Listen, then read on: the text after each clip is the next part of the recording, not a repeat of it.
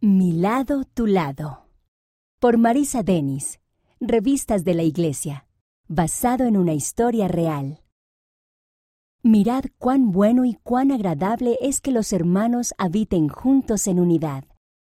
Salmo capítulo 133, versículo 1. Megan, tus zapatos están en mi lado de la habitación. Dijo Mía, con un resoplido de furia.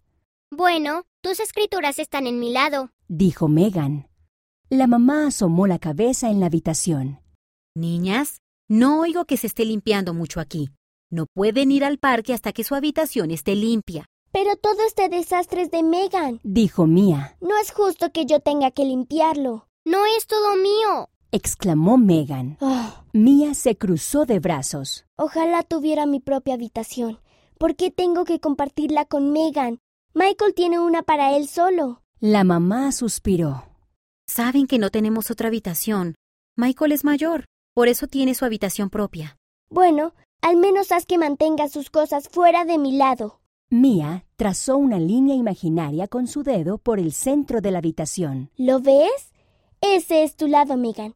Este es mi lado. Mm, Dijo la mamá. tal vez podríamos poner una cortina para dividir la habitación. ¿Les ayudaría eso a llevarse bien? Mia sonrió. Sí.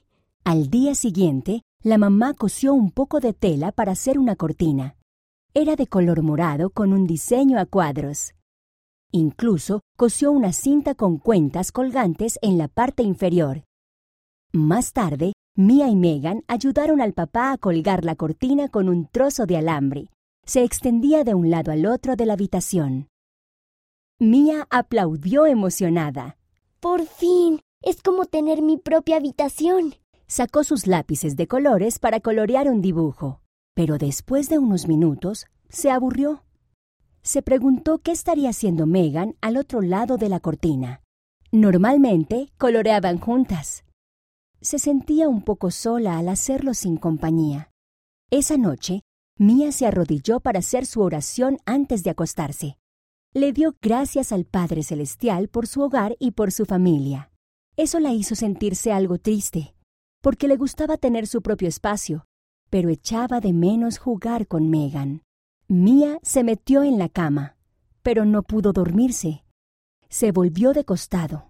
Podía ver la cabeza de Megan a través del pequeño espacio entre la cortina y la pared, Megan, susurró. ¿estás despierta? Sí, Respondió Megan en un susurro. ¿Y si hacemos un pequeño buzón Preguntó Mia. para dejarnos notas entre nosotras? buena idea. Contestó Megan. ¿Podemos hacerlo mañana? Claro. Mia cerró los ojos con una sonrisa. Buenas noches, Megan. Buenas noches, mía. Al día siguiente, Megan encontró una caja pequeña y la colocó entre los dos lados de la habitación. Luego escribió una nota y la metió dentro. Megan, ¿quieres jugar con mis animales de peluche? Con amor, mía. Megan tomó la nota y la leyó.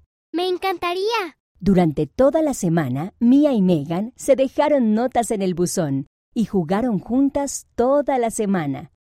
A veces jugaban del lado de Mia, a veces del lado de Megan, pero siempre se divertían juntas. ¿Sabes? Le dijo Mia a Megan un día. No estoy segura de que necesitemos esta cortina después de todo. Sí, dijo Megan. como que estorba. El papá les ayudó a quitar la cortina, Me alegra que hayan aprendido a llevarse bien. dijo.